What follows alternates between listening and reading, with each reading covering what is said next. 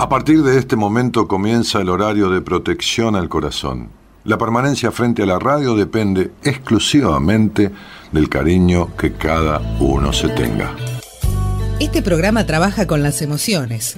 Cualquier semejanza con la realidad es tu responsabilidad, ya que solo vos podrás afrontar lo que fuiste, lo que sos y lo que querés ser ante un imprevisto impacto con ciertas verdades que desconocías.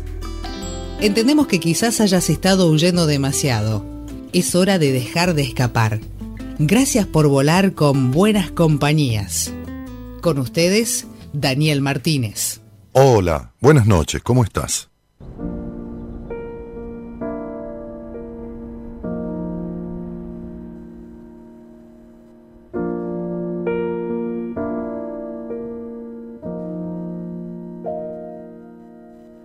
No te das la importancia que mereces y vas dejando que la vida pase. Para ti no hay tiempo casi nunca y nunca te regalas un detalle y corres por la prisa de los otros y llegas a tu vida siempre tarde y va pasando el tiempo y va pasando y vas envejeciendo en el paisaje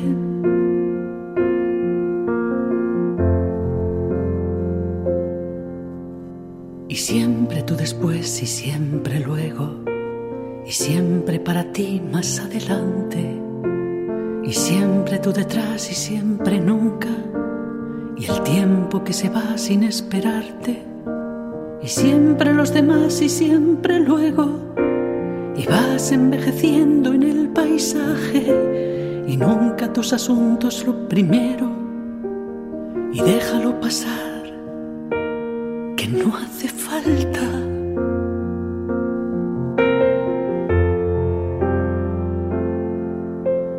Y no se te pregunta. Sánchez Blesa.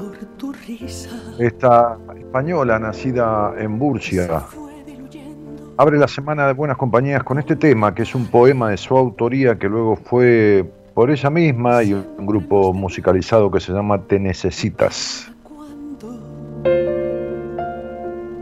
una cita contigo en cualquier parte.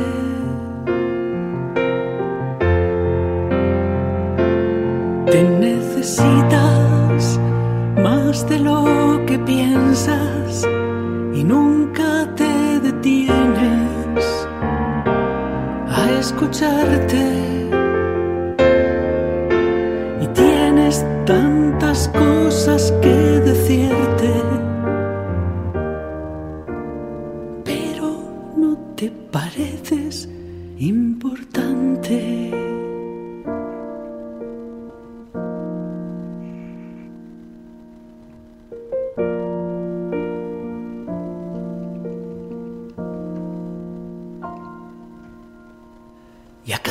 mes que viene si se puede? Y el tiempo que te agacha la mirada. Y tú cuando los años lo permitan. Y tú cuando esta crisis un día pase, y tú cuando se pueda en otra vida, y tú nunca jamás de los jamases, y el tic-tac del reloj en tu muñeca, y vas envejeciendo en el paisaje.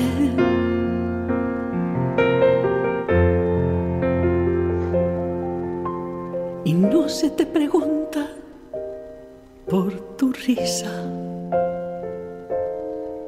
que se fue diluyendo con la tarde y siempre los demás y para cuándo una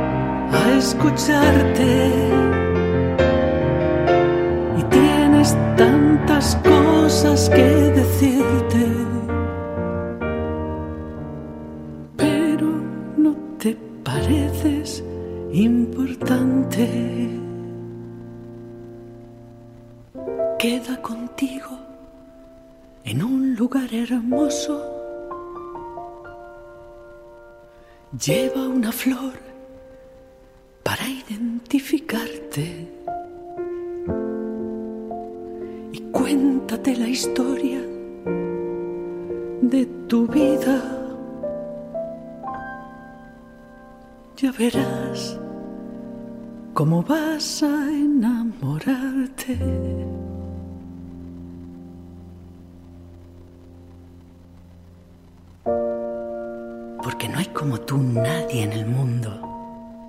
Porque en el mundo, como tú, no hay nadie.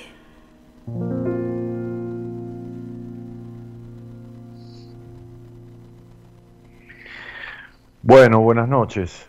¿Cómo están?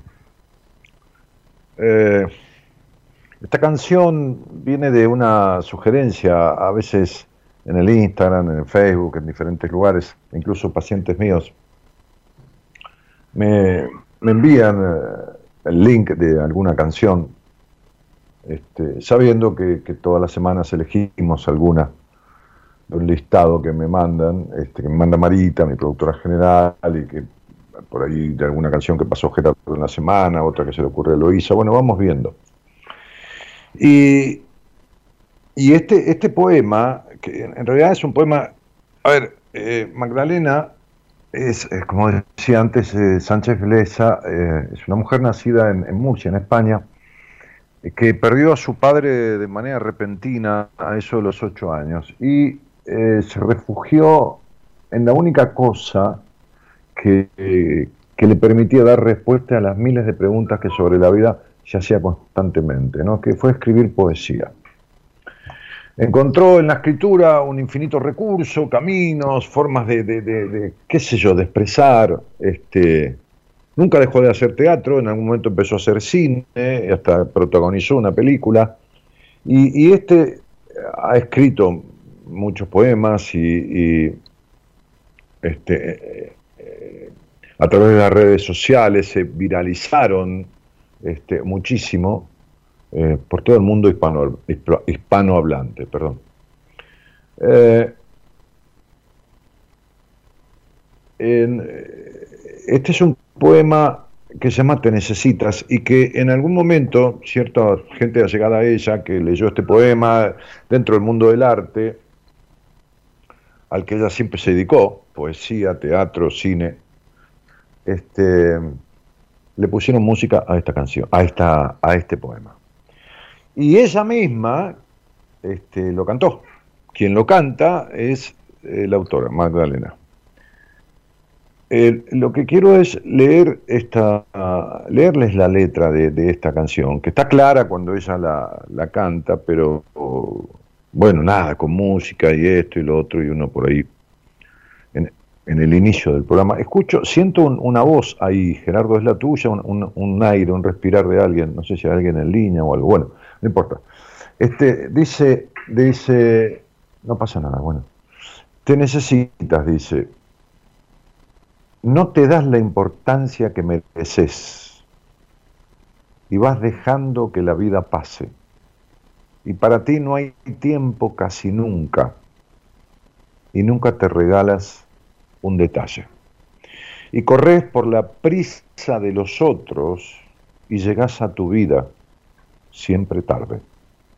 Y va pasando el tiempo, y va pasando, y vas envejeciendo en el paisaje. Y no se te pregunta por tu risa, que se fue diluyendo con la tarde, y siempre los demás ¿Y para cuándo una cita contigo en cualquier parte? te necesitas más de lo que piensas y nunca te detienes a escucharte. Y tienes tantas cosas que decirte, pero, pero no te pareces importante. Y siempre vos después, y siempre luego, y siempre para vos más adelante, y siempre vos atrás, y siempre nunca. Y el tiempo que se va sin esperarte. Queda contigo en un lugar hermoso, queda contigo, ¿no? Reúnete contigo, dice la, poesía, la canción. Lleva una flor para identificarte. Esto que, uno dice, no sé quién soy, no me encuentro. Queda contigo, ¿no? Una cita contigo. En un lugar hermoso, lleva una flor para identificarte y contate la historia de tu vida. Ya verás cómo vas a enamorarte. Porque no hay nadie como tú en el mundo, porque en el mundo como tú no hay nadie, y siempre los demás, y siempre luego, y vas envejeciendo en el paisaje, y nunca tus asuntos son primero.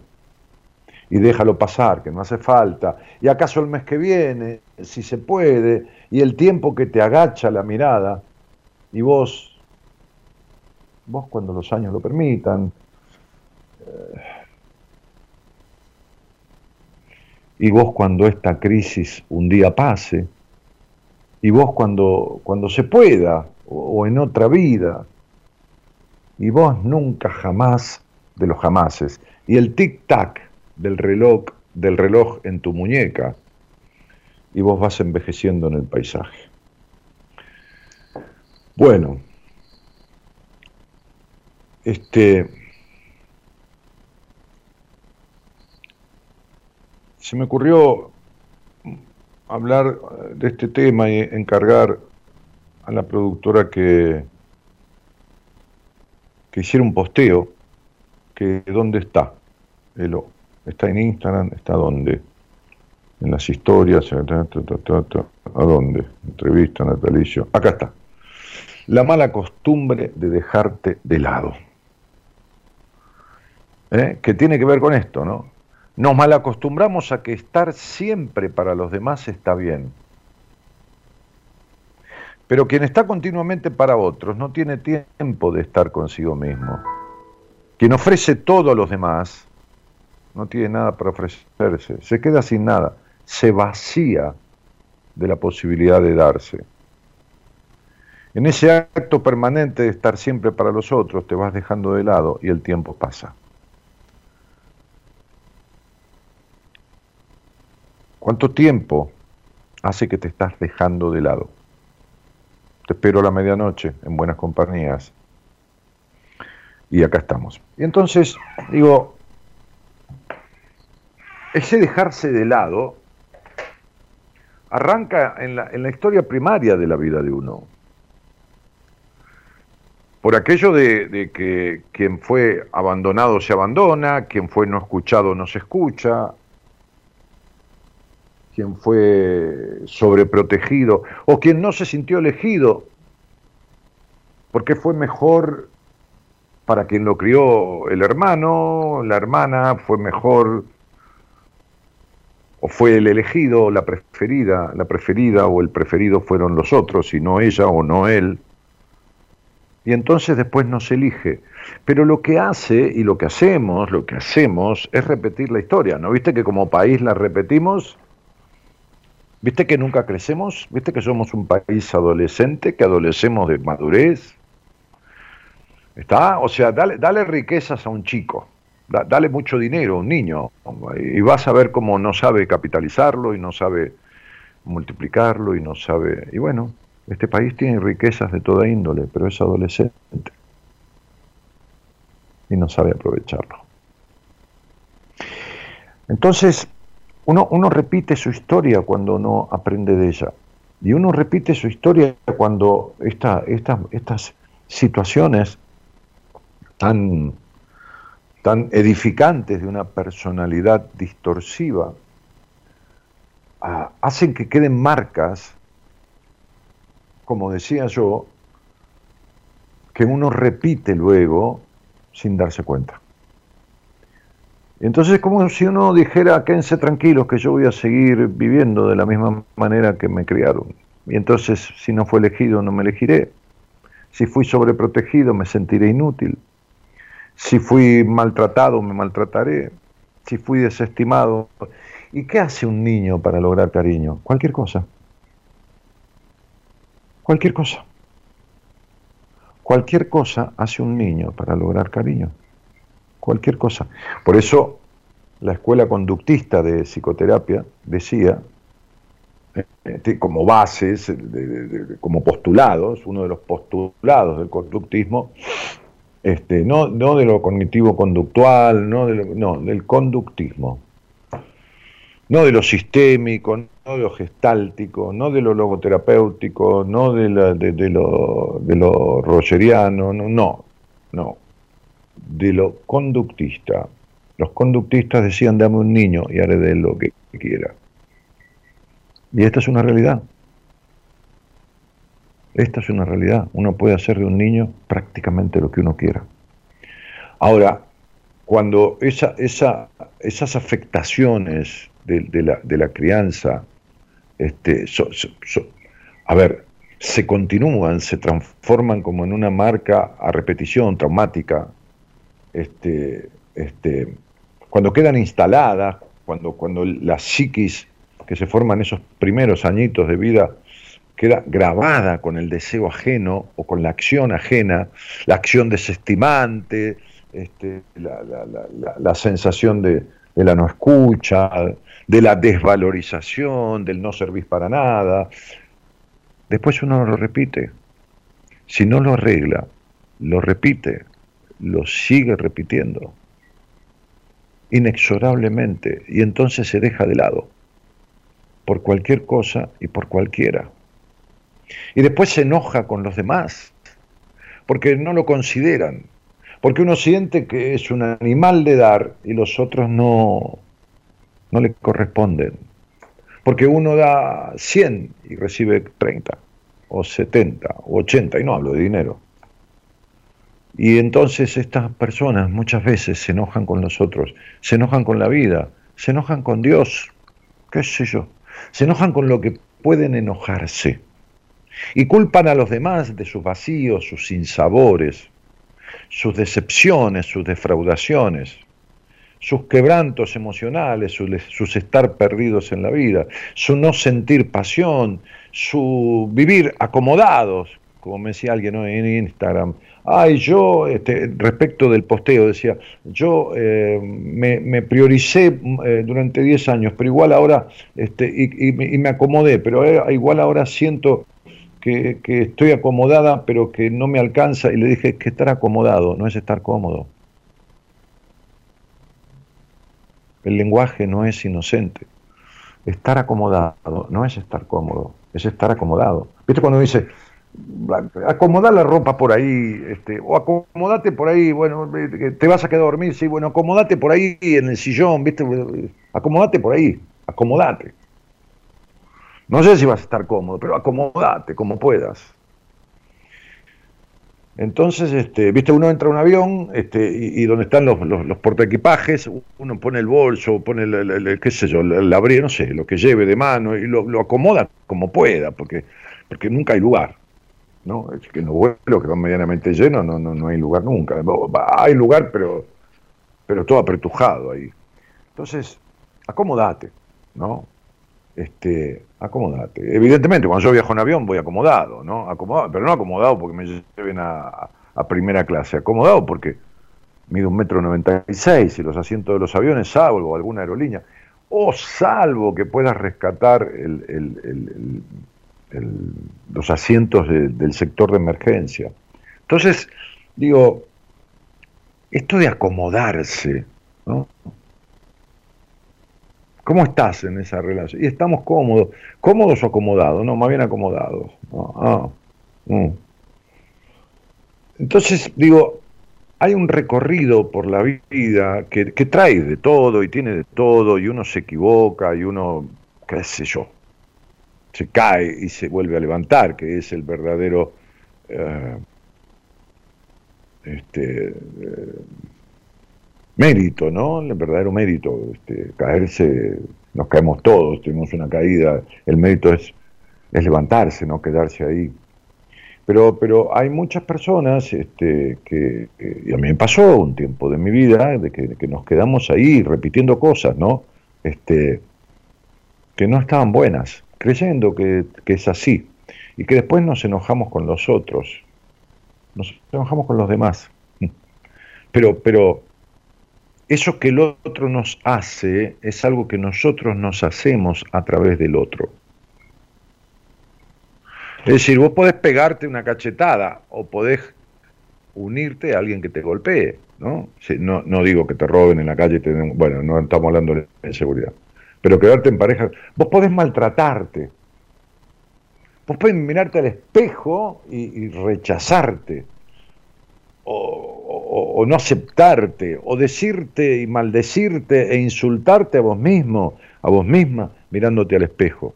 O podés agarrar a alguien y quedarte con alguien que te insulte, te maltrate, te maldiga te desprecie. Es lo mismo, es hacerte daño a través del otro. Ese que está con vos, esa que está con vos, o ese jefe maltratante, habla de vos, ese sos vos, ese es tu maltrato.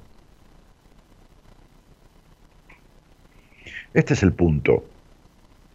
Entonces, por eso yo le, decía a la, productora, postea algo que tenga que ver con eh, esta, esta mala costumbre de dejarse de lado.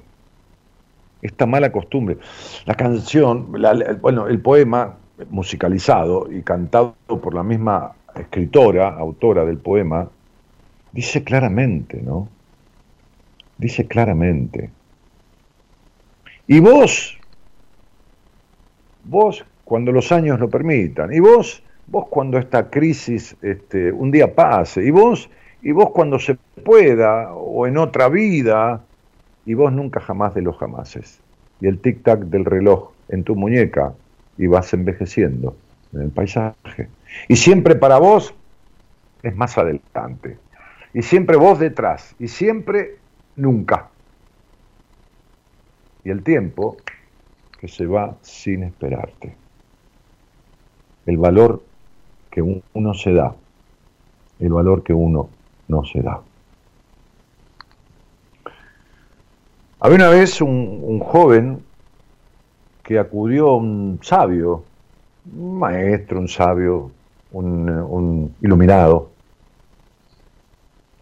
este, en busca de ayuda y le dijo, vengo maestro, porque me siento, me siento, me siento poca cosa.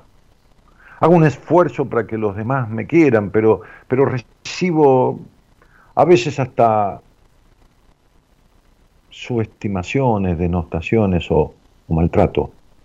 Siento que no sirvo y me dicen que no sirvo o, o me dicen que otros sirven más que yo. Y casi siempre me sucede lo mismo. Me siento torpe. Y como me siento torpe y me creo torpe, hago torpezas. Y estas torpezas son censuradas por los otros. Que terminan diciéndome que soy torpe. Y en realidad es como yo me creo que soy. Entonces el, maestro, el sabio, este hombre,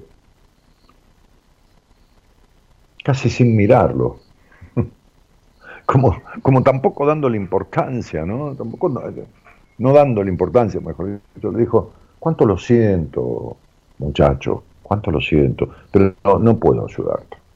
No puedo. Porque debo resolver primero mi propio problema. Quizás después, cuando lo resuelva. Y mirando de reojo la cara del muchacho, otra vez de decepción, de no sentirse tenido en cuenta,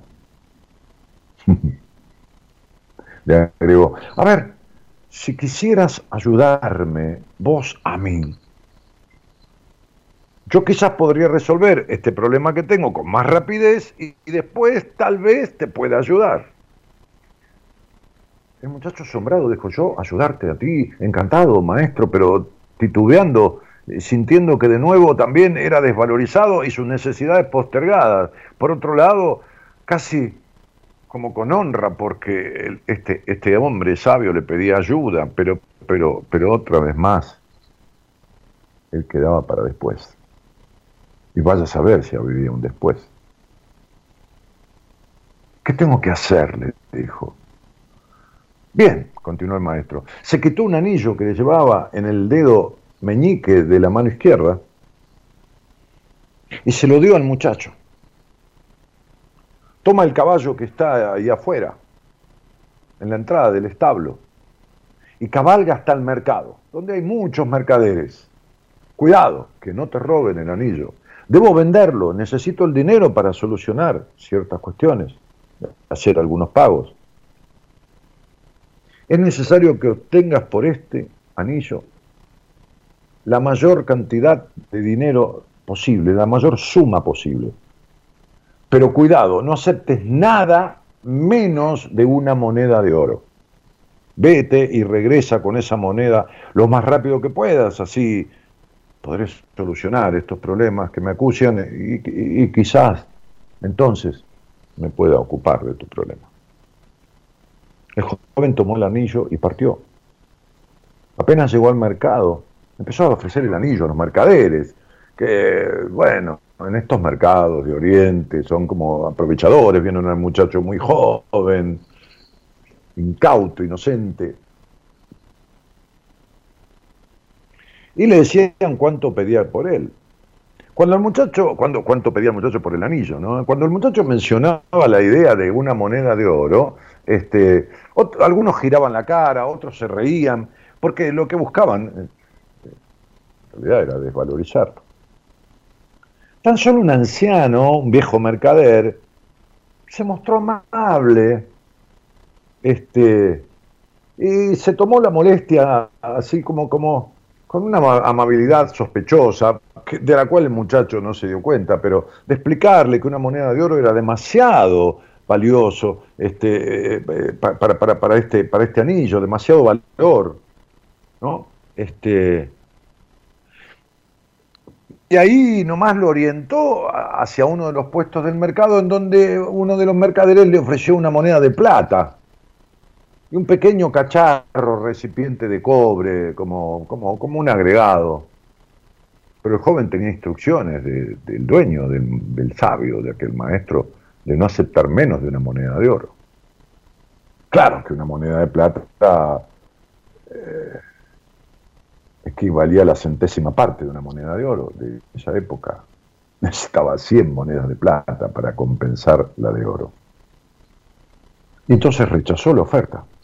Y después de ofrecer la joya a cuantos mercaderes había, que fueron como más de 40 con los que conversó, abatido por su fracaso, con la sensación de no servir montó en el caballo que el dueño del anillo le había ofrecido para este menester y regresó.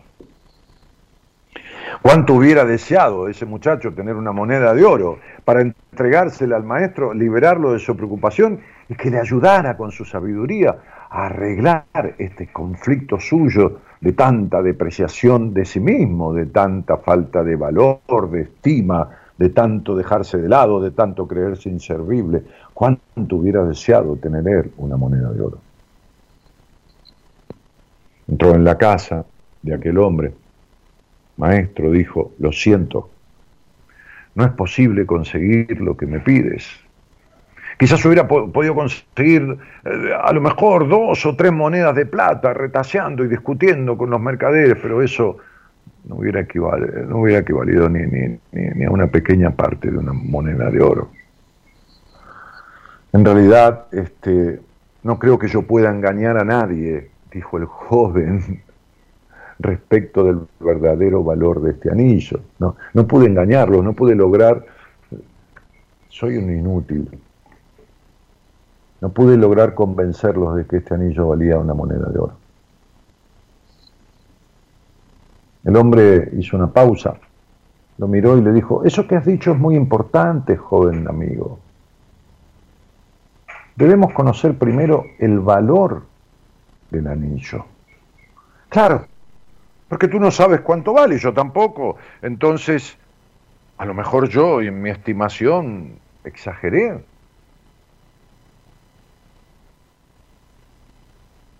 Vuelve a montar al caballo y ve a ver al joyero. Al joyero, que es experto. Ve de parte mía. ¿Quién mejor que él puede saber? Él podrá ver con detenimiento la joya. Dile que desearías vender el, anillo que yo te he enviado y pregúntale cuánto te daría por él para venderlo de manera rápida, sin, sin más. Pero no importa lo que te ofrezca, ¿eh? no se lo vendas. Tú no se lo vendas.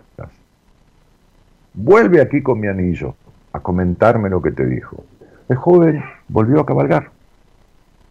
El joyero cuando llegó, examinó el anillo a la luz del candil, lo miró con su lupa detenidamente, lo pesó y luego le dijo al muchacho, dile al maestro que le envío mis respetos y mis saludos, que si lo quiere vender ya mismo, no puedo darle más que diez monedas de oro por este anillo.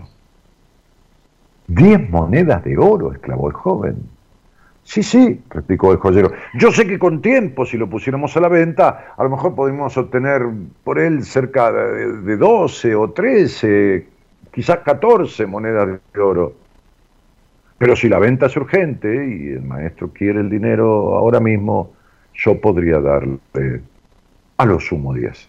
El joven corrió emocionado a la casa del maestro, a todo galope con el caballo, a contarle lo sucedido. Ávido le relató toda esta cuestión. Siéntate ahí, le dijo pausadamente aquel sabio. Tú eres como ese anillo, una joya valiosa y única. Y como tal, solo puede evaluarte, evaluarte un verdadero experto. Solo puede valorizarte un verdadero experto. ¿Por qué vas por la vida pretendiendo que cualquiera hable del valor que tenés?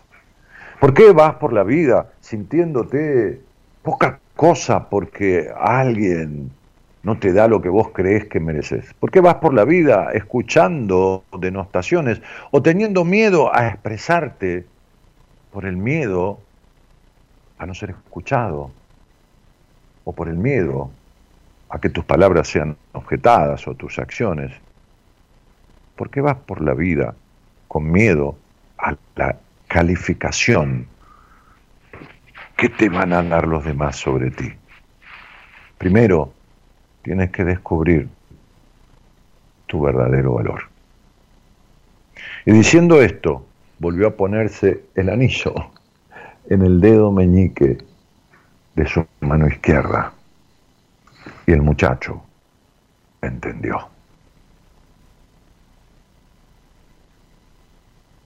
Me gustaría que cerraras esta apertura, Gerardo, con el mismo tema que iniciamos el programa, que se llama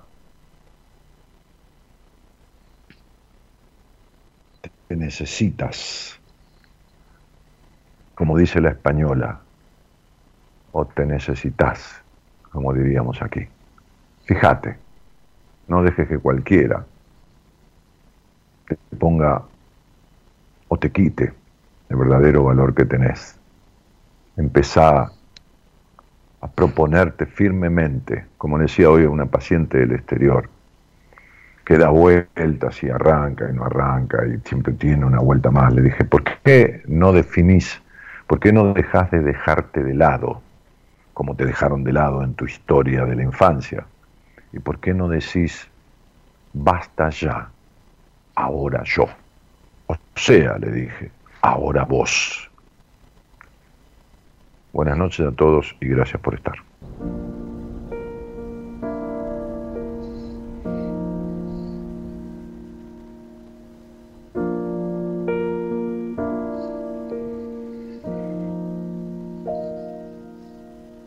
No te das la importancia que mereces y vas dejando que la vida pase Para ti no hay tiempo casi nunca.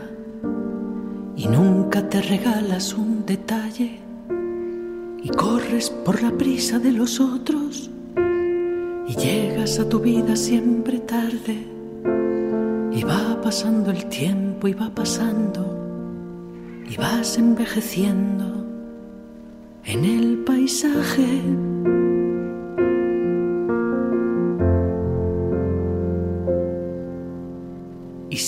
Siempre tú después y siempre luego, y siempre para ti más adelante, y siempre tú detrás y siempre nunca, y el tiempo que se va sin esperarte, y siempre los demás y siempre luego. Y vas envejeciendo en el paisaje. Y nunca tus asuntos lo primero.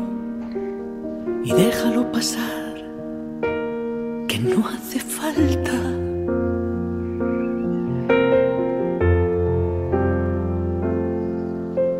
Y no se te pregunta por tu risa que se fue diluyendo con la tarde y siempre los demás y para cuándo una cita contigo en cualquier parte.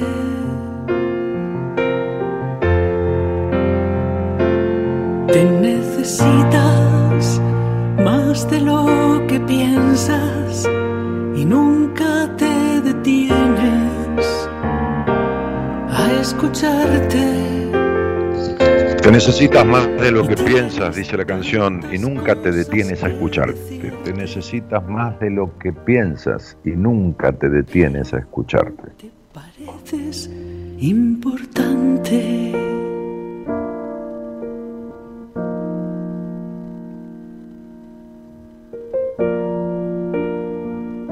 54 9 11 31 03 61 71 54 9 11 31 03 61 71 es el, el número para comunicarse con la producción. Mandar un mensaje, no llames, por favor. Manda un mensaje de WhatsApp que luego, si es necesario, te llaman para salir al aire o para. Y tú nunca jamás de los jamases y el tic-tac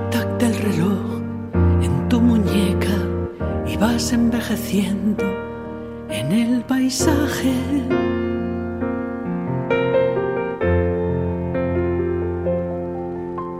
Y no se te pregunta por tu risa que se fue diluyendo con la tarde. Y siempre los demás ¿Y para cuándo? Una cita contigo en cualquier parte.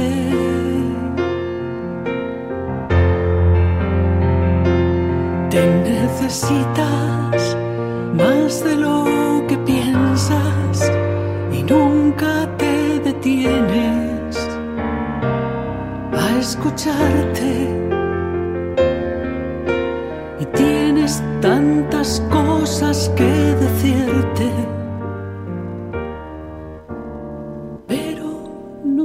pareces importante.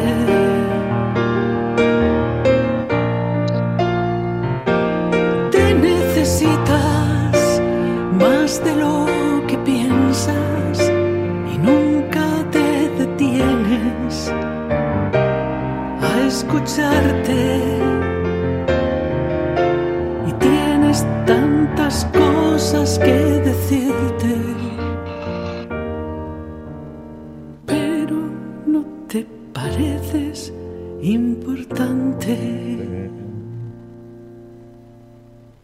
Queda contigo en un lugar hermoso.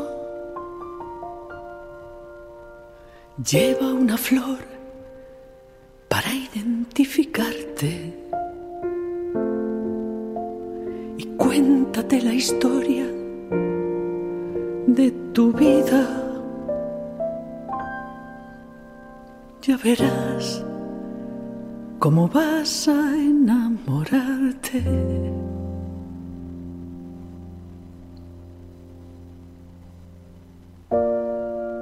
Porque no hay como tú nadie en el mundo.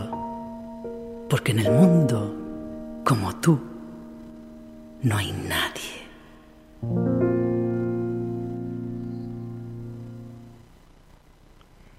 Bueno.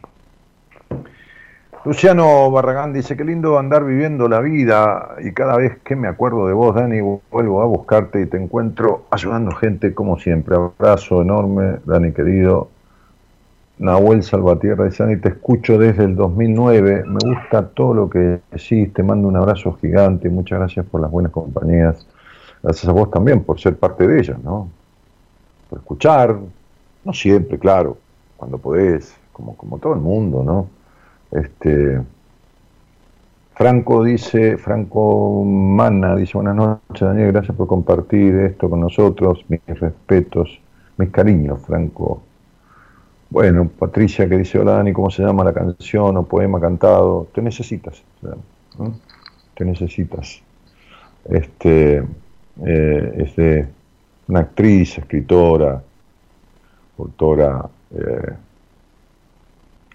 este, española, Magdalena Sánchez Blesa, B larga L E S A, Magdalena Sánchez Blesa. Eh, em, bueno, este, este es todo un tema, ¿no? Y es un tema muy difícil, es, un tema muy difícil. No, no es difícil de resolver, de resolver, pero es difícil de aceptar, porque aquellos que viven dejándose de lado, con esta mala costumbre de dejarse de lado. Viven avergonzados, les cuesta reconocerlo, les cuesta este, este eh, es como los varones con los problemas sexuales, ¿no? Los varones con los problemas sexuales que son un 30%, ¿no? Este, como, como, por ejemplo, las mujeres con trastornos de alimentación. Un 30% de las mujeres tienen trastornos de alimentación bulimia, anorexia, algún tipo de conflicto severo con la alimentación. Este, y un 30% de los varones tienen disfunciones sexuales. Pero recurren muchísimo menos que las mujeres por vergüenza. Este, y mucha gente que, que vive como, como ofreciéndose en, el, en, el, mal sentido de la palabra, ¿no? Es decir, como prenda de cambio, como, como aquello que se llama necesidad de aprobación, que, es la base, ¿no? Como, dice la frase, la necesidad tiene cara de hereje, ¿no? Y la base de, del dejarse de lado es la necesidad de aprobación, ¿no? Porque uno hace cualquier cosa para que lo aprueben. Este, que es lo que lo lleva al fracaso todo el tiempo, ¿no? Fracaso absoluto en la mayoría de las cosas de su vida. Y es un tema que cuesta aceptarlo, cuesta reconocerlo, cuesta aceptarlo. Este, Ustedes vieron que, la mujer golpeada, o el hombre golpeado, que los hay, inversamente opuestos, ¿no? Cada, cada ocho nueve mujeres golpeadas, hay uno dos hombres maltratados y golpeados también por, por sus mujeres. Este, pero este, todos mienten, disimulan.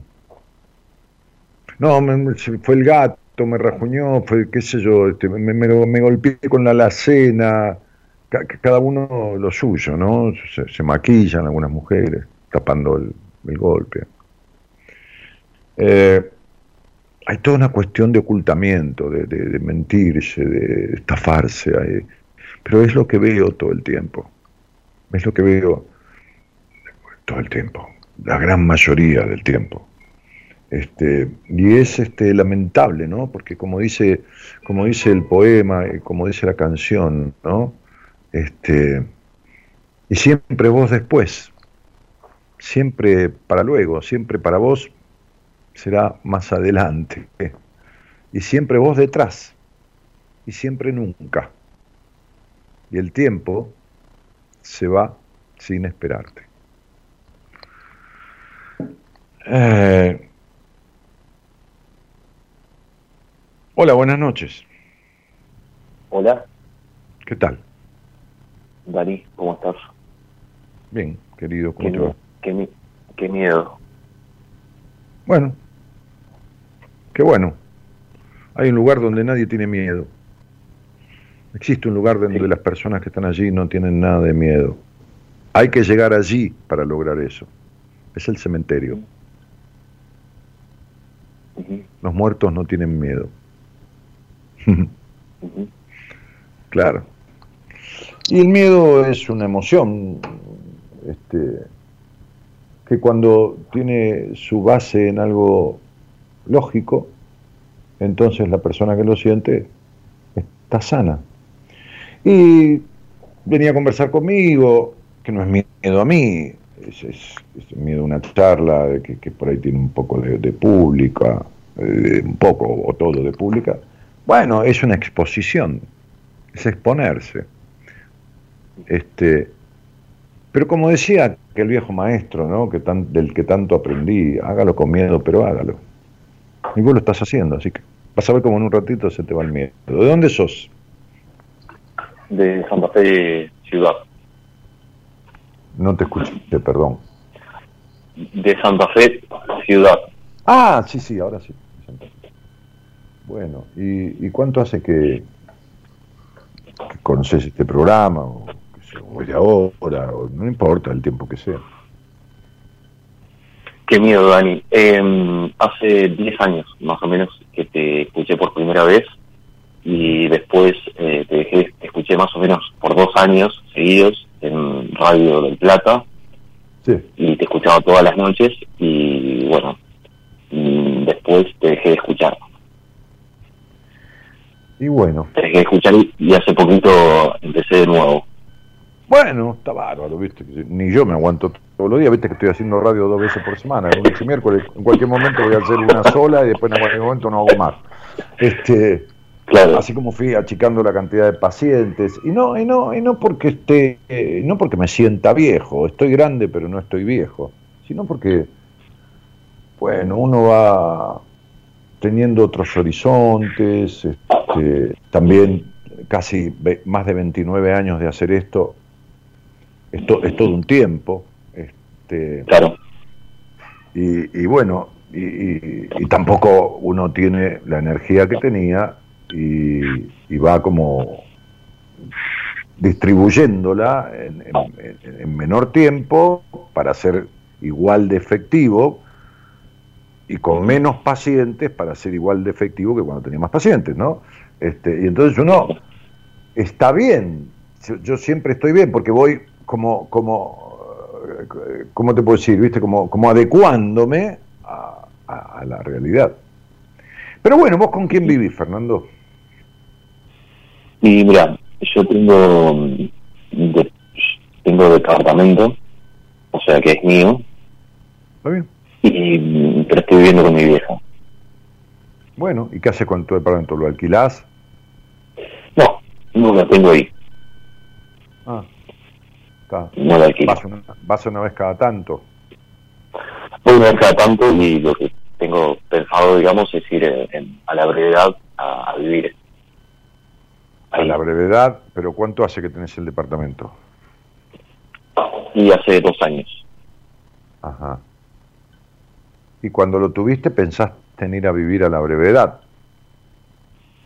Yo estuve viviendo en realidad solo, no, eh, no le quiero hacer larga. Eh, sí, pero viviendo solo apuro, ¿por qué te, por qué te apuras vos? Ah, perdón. No, no me pidas eh, perdón, digo, si yo no tengo apuro, porque te apuras vos, si yo no te dije vamos a tener 15 minutos, ni... Si, si, Mientras la charla de, no te, no te, no te apures, no, hay problema. Hace ocho años atrás eh, estuve viviendo en un departamento alquilado que alquilaba y viví más o menos dos años y medio o tres.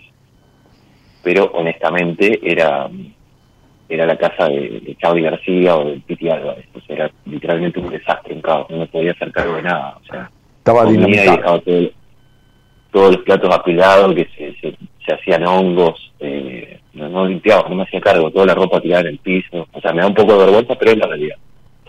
Está bien. Em, entonces me da un poquito me da un poquito de miedo de ir ahora a mi casa, ¿viste? Y volver a crear eso. Entonces tengo pensado ir, pero de forma gradual, no ir con todo, sino ir bueno, voy tres días, cuatro días y bueno, hasta que agarre la dinámica y bueno, y ya me quedo. Bueno, está bueno. Este, y, y, ¿qué haces? ¿Laburás o estás sin laburo? No, no, laburo, laburo hace 10 años. No estoy conforme con el laburo, pero sí lo valoro, lo valoro. Eh, y ¿No estás conforme con la actividad o con el ambiente o con el jefe o con, qué? ¿Con nada? No, no estoy conforme con no estoy conforme con la actividad. O sea, creo que estoy para otras cosas. No estoy diciendo, no estoy teniendo ni siendo despectivo ni teniendo vídeos de grandeza ni nada. Que no suene mal, digamos. Pero creo que estoy para hacer otras cosas. Eh, lo que pasa es que me da, económicamente me posibilita, porque tengo un muy buen sueldo, o bastante buen sueldo en relación a la gente Sí, sí, al promedio, digamos. Tampoco, a ver, que se entienda, no es nada descabellado, pero es un poquito más ponerle que lo normal, un poquito. Eh, y bueno, eh, vos no sabés, Daniel, mambo que yo tenía para hablar, como me estoy comunicando ahora con vos, no, porque noto la tranquilidad que tengo, que hace un tiempo atrás no hubiese podido, o sea, no hubiese el tema de la respiración. Parece, Fer, uno, uno cree, uno cree, y así se le pasa la vida, uno cree que, que, que no va a poder, que no es el momento, que no, y se posterga, ¿viste? Uno cree, pero, pero cuando vos encarás algo por primera vez, siempre es la primera vez. ¿Por qué ahora, se, ahora crees que estás tranquilo y hace tres años no lo hubieras estado? No, no, no, no, no, no, no. No, no, no, no es así, no, no. Este, pero bueno, no importa. Este, el asunto es que sea. Este, y, y ¿cómo se llama? Este, eh, no me digas en dónde, pero en qué rubro trabajas. Eh, sería algo así como empleo público. Ah, correcto. Bueno, este y, y o sea, mi, viejo, mi viejo labura ahí, bueno. Está bien. Mi viejo que, que un gran trabajador. Y, y, cuando pensabas en hablar conmigo y no podías, y ahora que podés, este, ¿qué, ¿qué es lo que pensás o crees que te trae esta charla? Si, si es alguna cosa en particular o simplemente vencer el miedo y saludarnos, y que no es poco, ¿no? Ok. Primero, aclaro esto porque por ahí me expliqué mal. Eh, yo no, yo hablé con vos hace 10 años atrás. Yo lo que digo, Dani, es que yo esta, esta conversación hace 3, 4 años atrás la hubiese tenido, estoy laburando de forma agitada, o sea, porque a mí yo tenía un remambo con el tema de, eh, poder comunicarme con la gente y me jugaba el tema de aparecer, desaparecer. Generalmente lo que me ocurría que ante la presencia de otro ser humano delante mío, yo desaparecía. Entonces, la palabra es como que de a poco me fue, eh, me, fue otorgando como calma, como paz. Escucharme y escucharte en este caso. Es como que se fue generando como un pic, no sé, de alguna manera es como que lo tomo como un puente, bueno, como algo positivo. Antes eh, no existía o no estaba esa posibilidad, yo no la veía. Eh, hubiese podido tener la charla hace un tiempo atrás, pero de otra forma. Bueno, y ahora estoy incluso trabajando el tema de vocalización y demás. Entonces es como que no, te digo que me gusta escucharme, pero por lo menos me da vergüenza escucharme. Ah, te da vergüenza escucharte. ¿Estás trabajando un tema de vocalización con un profesor de canto o con una fonoaudióloga? Con un profesor de canto. Que ¿Pero porque querés cantar o lo haces para qué? ¿Para cambiar la voz o mejorarla? ¿Para qué? No, no, para ir ganando, para ir ganando en confianza. Para ir ganando en confianza. Ajá. O sea que antes te costaba expresarte. Sí, siempre, ahora también. Ahora también. Ajá. ¿Y, y, y, qué has, ¿Y qué has hecho para, para, para vencerlo? digo, más allá de tomar clase de canto para vocalizar, porque esa, esa, ese no es el método, ¿no? importa, pero no es el método. Por ejemplo, eh, cuando yo estaba en situaciones sociales, que hablo un tiempo atrás, de varios años, eh, otra de las cuestiones que tenía era el tema de la columna, de la espalda. ¿El tema de qué? Un dolor tremendo de la columna, la espalda. Un dolor y un peso tremendo en la espalda cuando estaba en situaciones sociales sociales. Y, todo eso era, era todo como una Cuando estabas en situaciones sociales, no entiendo. Eh, claro, no sé, en situación de estar socializando, o sea, estar en un lugar con gente. Ah, por ejemplo, en un cumpleaños, que yo, que te invitó a alguien. Claro, claro. Sí. Bueno, y hace tres años, tres años atrás, eh, arranqué con, con, bueno, una actividad y, y bueno, con pilates y, bueno, y ahora es como que ahora en eso que en su momento lo sentía como una debilidad, ahora es como que lo siento como algo positivo, o sea, como que lo modifiqué, como que me siento cómodo, por ejemplo, con, no se me juega ya eso lo de la espalda, y era todo, era un, conjunto de cosas, era lo de la espalda, eh, que no ¿Pero vos crees que tu problema está en la espalda o en tu garganta y no en tu cabeza? No, no, en mi cabeza está el problema. No, si sos un tipo insoportablemente racional, Fernando insoportablemente racional. Insoportablemente racional para vos mismo, ¿eh? no, no para mí. Pero insoportablemente racional. Tu vida existe en tu mente. Y nada más. Por eso el encierro tremendo que tenés. En esa mente perversa, perversa, a ver, entiéndase, perversa, no perversa del derecho penal, perversa de, de de impedidora, de, de, de, de limitadora, este, y, y, de tanto como lo, como lo fue el hogar donde te criaste. Sí, claro. Sí, claro. Entonces vos, vos, vos, fijate cómo somos, ¿no? Vos fijate que vos este, te has dado vuelta. Estoy logrando igual, Lo estoy logrando todo esto. Como ¿Qué cosa estás laburando, Fernando, querido? Esto que me, que me, que me decís. Eh, o sea, me doy cuenta de todo esto, ¿no? No es que... Fernando, si vos vas a hacer pilates para el dolor de espalda y buscas un, profesor de canto para la vocalización, ¿por qué te crees que vos podés laburar solo tu cabeza? Pero si, al lado de la espalda y de la garganta la cabeza es 78 millones de veces mucho más compleja. ¿Por qué vos querés arreglar tu cabeza, que es no querer arreglar nada? Porque no confías absolutamente en nadie.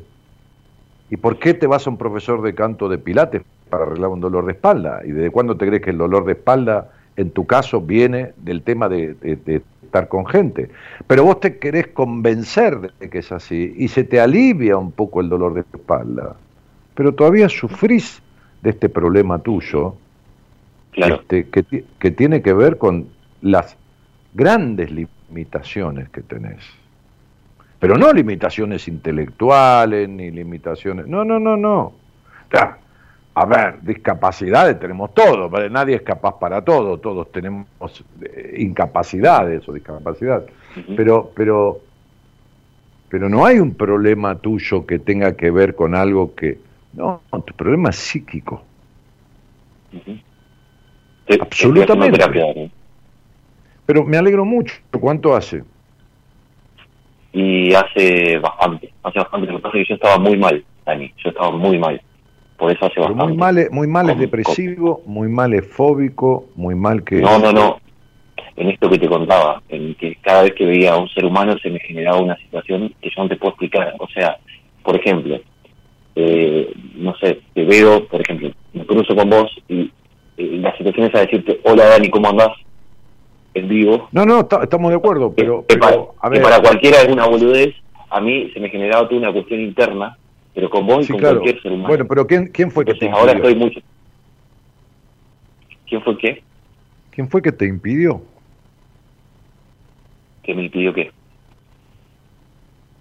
Expresarte. ¿En qué, ¿En qué hogar naciste? ¿Vivían tu padre y tu madre juntos? No, mi papá y mi mamá se separaron cuando yo tenía nueve meses, ocho meses. Correcto. ¿Y con quién te criaste? con mi madre. Mi madre, mi madre. ¿Y cuántos hijos tuvo tu madre? Yo solo. Bueno, esa es la razón. No hay ninguna otra. Criarse con una madre cuando el padre se va al tener nueve meses y ser el hombre de la madre, primero te hace crecer antes de tiempo, te hace perder la espontaneidad, te hace tratar de ser perfecto. Para colmo si es una madre como la tuya, te hace querer ayudar a tu madre a que sea feliz, aunque nunca lo fue. Y entonces te quedas metido en tu madre. O sea, endogámico. En, un hogar entrampante, endogámicamente instalado, con una mujer que no es tu mujer, pero haciendo las veces de hombre de ella. Por eso no confías en ninguna mujer. Por eso, por eso no confías, no confías en ninguna mujer. Yo dormí con mi vieja hasta de grande, hasta los 16, 17 años. por supuesto. En la cama. Por supuesto. Por supuesto. Por supuesto. Entonces, este, hay, hay toda una sobreadaptación que te hizo grande cuando eras chico y ahora que sos, sos grande, sos como un chico. ¿Me entendés? O sea, emocionalmente, ¿no? Creciste antes de tiempo para ser el hombre de esa madre, pero todo muy inconsciente, lógico. Y, y, y, y cuando sos grande te vuelves niño. Ah, no te vuelves niño, aniñado. Por eso la dificultad de expresar, de esto, de la, cosa fóbica, ¿no? En la, en la, sociabilidad, en la sociabilidad. Este, y, bueno, este, vos fíjate que, que, si, si, hay algo malo en la vida, dañino, dañino, y cuando escucho a referentes de, del ambiente artístico con nombre y apellido, famosas. O la otra vez este, este, en Instagram una, una médica ginecóloga este, este, decirle a, en, un, en un vivo de Instagram, ah, si vos querés hacer colecho con tu hijo, hacelo divina y no te hagas ningún problema ni escuches las voces contra sin saber lo que daña. Pero lo que daña es aterrador el efecto este, distorsivo que produce en, la estructura psíquica de un niño. Es decir, vos podés dormir con el adulto que quieras, podés incluso sexualizar grupalmente si se te canta, no en la calle, pero sí en un lugar privado. Vos podés este, acostarte con la mujer que quieras, eh, porque sos un adulto. Lo que no puede es un niño acostarse con un adulto. Y menos en el lugar más íntimo, que es la cama. Y, siempre, no te digo, en una reposera o el bebé eh, en el regazo de la madre. Pero, pero, pero dormir en la cama, ¿quién va al cuarto con una mujer todos los días? El hombre de esa mujer. Y cuando un niño duerme con un adulto, su proceso erótico, y su erótico se, refiere al placentero, su proceso pulsional del instinto, porque el niño despierta como un perro la sexualidad, el instinto, se va generando al lado de un adulto. O sea que su despertar sexual instintivo, estoy hablando de instinto, estoy hablando de Freud, estoy hablando de gente que sabía un poco, ¿viste? Bien, ok. Este, este, entonces, este, ese, ese, ese, ese desarrollo se produce con una persona adulta. Por eso un adulto no tiene por qué tocar un niño. Porque si no, estaría perfecto el sexo entre adultos y niños, ¿viste? Pero, lo cual es una aberración. Pero, pero, pero, pero, digo, este, todo eso es de, 70 mil veces peor que, un abuso sexual físico. Mirá que un abuso sexual físico es dañino. Eso es mil veces peor. Ya ves la consecuencia que deja.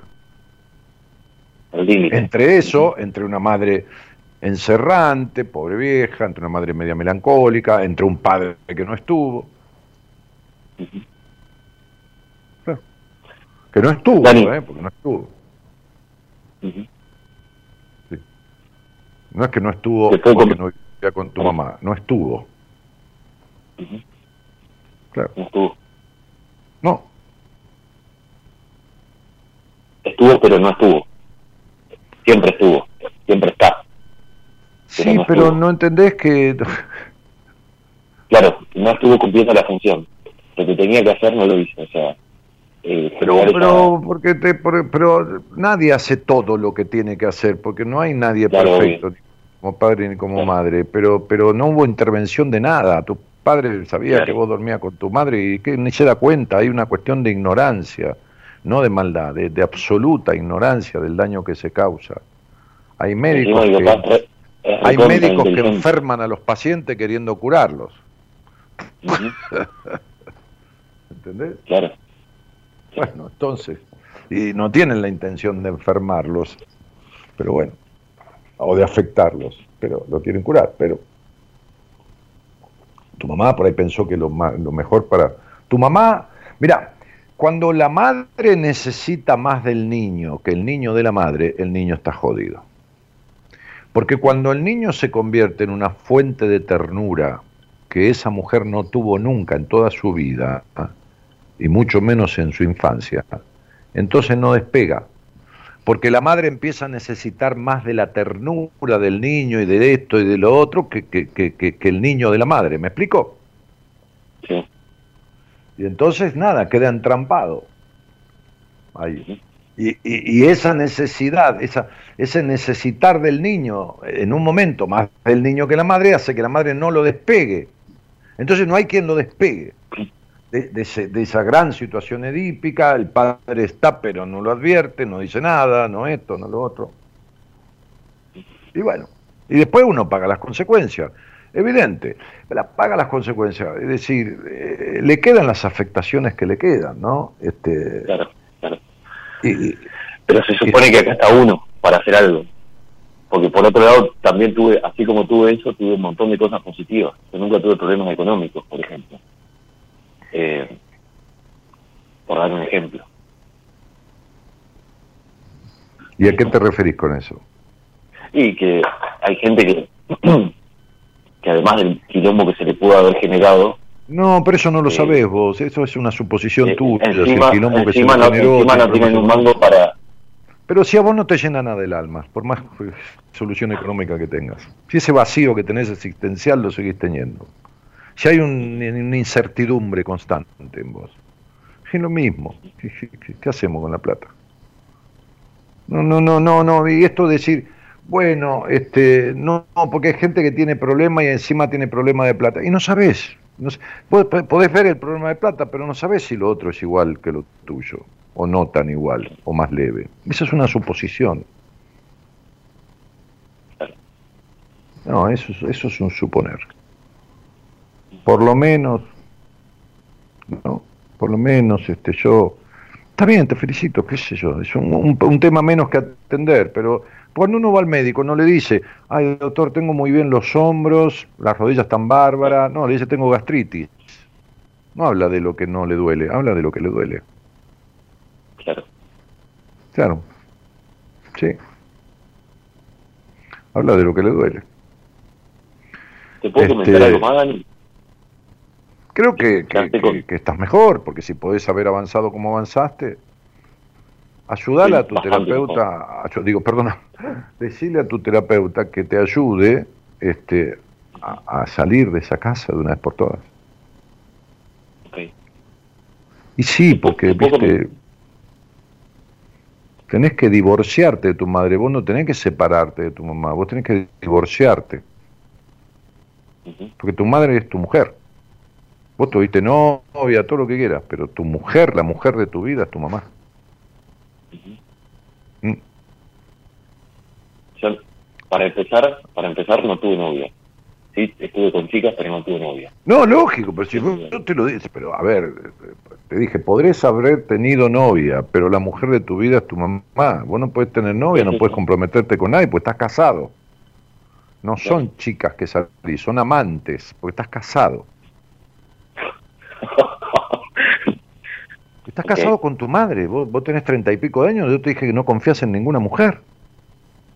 Y no puedes confiar, olvídate.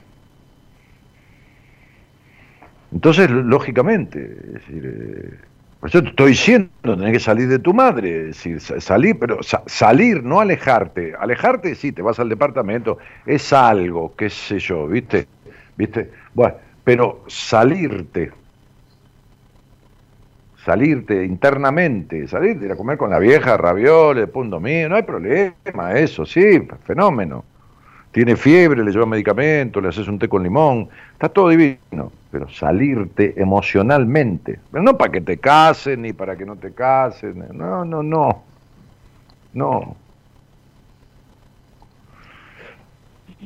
Este, no, eh, deja de querer hacer feliz a tu madre. Claro.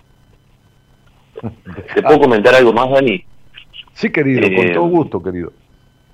Eh, pues ya, sé que me vas a hablar de la necesidad de perfección y eso.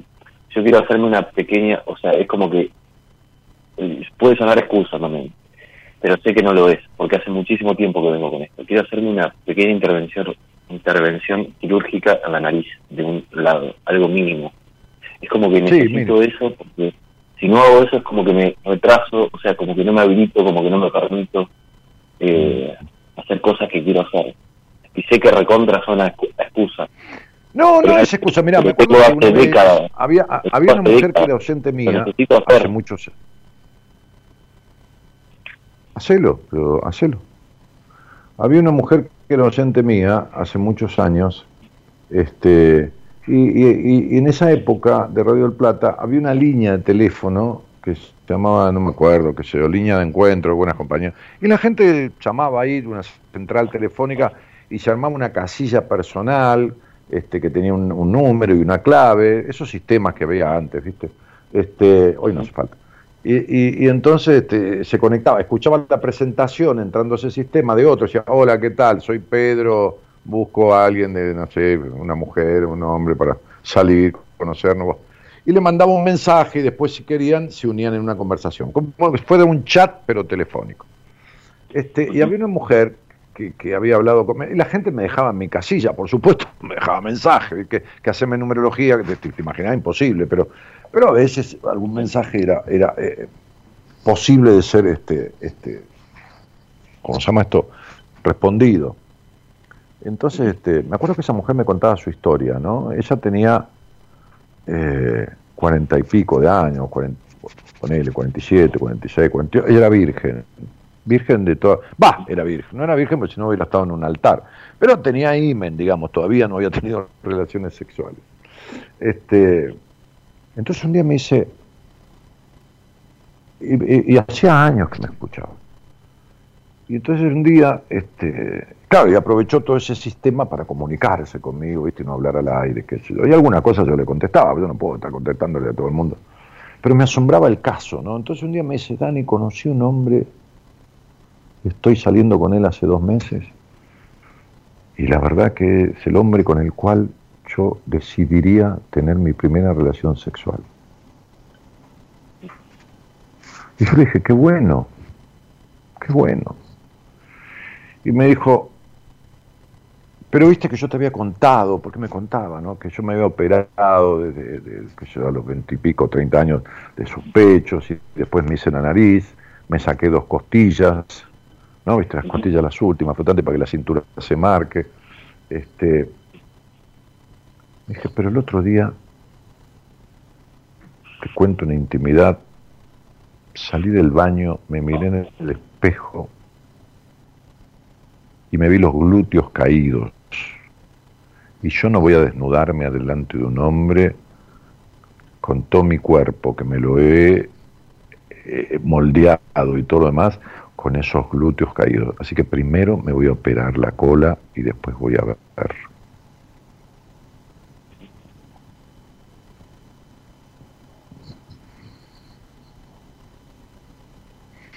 Operate la nariz, hace todo lo que te convenza. Si vos crees que eso te va a ayudar, que es una cosita mínima, ¿no? Porque, ah. Es una cosa mínima que tengo hace décadas mentalmente, o sea, hace décadas que me, claro, me, vuelve, loco eso, o sea, me vuelve loco. Yo sé que tiene que ver con la cuestión de la búsqueda de la perfección, que no existe, no existe la perfección para nadie. No, pero Obviamente hay gente que es hay gente que es más hay gente que es más hegemónica, obvio Brad Pitt es más hegemónico que el 99% de los chabones. Pero Brad Pitt... Eh, pero no, voy a decir... pero Brad Pitt no le gusta a todas las mujeres. ¿Estás loco vos? No, ya lo sé, ya lo sé, pero hablo de hegemonía, hablo de lo que hegemónicamente se considera. No, no, hegemonía, vos no puedes hablar de hegemonía, porque ese es tu punto de vista hegemónico. Para vos, Brad Pitt es hegemónico, para otro no lo tocaría ni con un palo. Hay otras mujeres que le gusta, qué sé yo, Richard Gere, no le gusta Brad Pitt. Claro. Pero, es tu opinión que es hegemónico. Tú, esto como la corbata. Hay tipos que se pone una corbata que yo no me la pondría nunca, pero el tipo se la pone. A su vez me va a ver una corbata a mí que el tipo no se la pondría nunca tampoco. Para mí la mejor corbata, para mí mi mujer es preciosa, pero hay tipos que no, le gustaría a mi mujer. Y, es muy subjetivo la mirada de la belleza. Entonces, hegemónico, ¿qué es eso? No sé, ¿vos lo oíste a Brad Pitt en bolas? No. Y bueno, entonces, ¿qué sabes es hegemónico? ¿Viste? ¿Viste? Te sos un tipo de blancos o negros, ¿viste? Sos, un tipo muy, muy racional y, te, y tenés estas dos condiciones, todavía, todavía, que llevan a la frustración toda la vida, que es necesitado de aprobación y exigido a la perfección.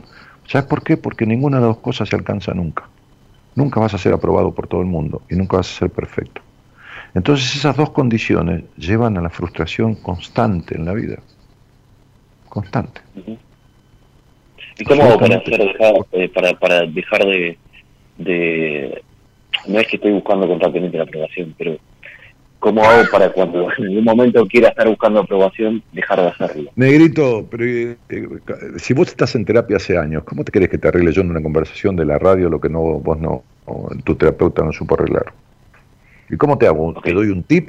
Si el problema es que tenés una construcción psíquica afectada seriamente, no estás enfermo de nada, pero estás seriamente afectado psíquicamente, y esto no se arregla con un tip, no es una sesión de pilates, ni una cirugía para achicarte los agujeros de la nariz, o limarte un toquecito el tabique. ¿Entendés? No es así. Claro. Ojalá fuera así, pero ojalá, como digo siempre, ojalá yo encontrara la pastilla mágica. Claro. Y que, y que sirviera. Porque la confianza que tengo de la gente me haría solucionar los problemas de manera mágica y yo me haría millonario, ponele, que no, no, no, no, tampoco ando atrás de eso, pero ponele, me, me, me, me haría millonario. ¿Quién, ¿Quién no pagaría, qué sé yo cuánto por la pastilla mágica? ¿No? No, hablo de millones, hablo de, nada, de, mil dólares, qué sé yo, por él, en cuota. ¿No? Mil personas, que nada, yo tengo cien mil seguidores, es un millón de dólares. Entonces digo, este, pero no hay solución mágica. Los únicos que creen en las soluciones mágicas son los niños. Porque reciben todo y no dan nada. Lo único que dan niños es la caca. Entonces, este, este, único, el único no creo, no creo en soluciones mágicas. No creo en soluciones mágicas. Y yo por no, eso pero vos me pedís a mí, ¿cómo hago para cuando me agarran esa aprobación para que liberarme de eso? ¿Y cómo te lo, cómo te lo digo yo? ¿Cómo, cómo, puedo decirte eso? La, la, necesidad, el deseo de aprobación lo tenemos todos, la necesidad es el problema. Una cosa es ir a jugar al póker y otra cosa es la necesidad de, jugar.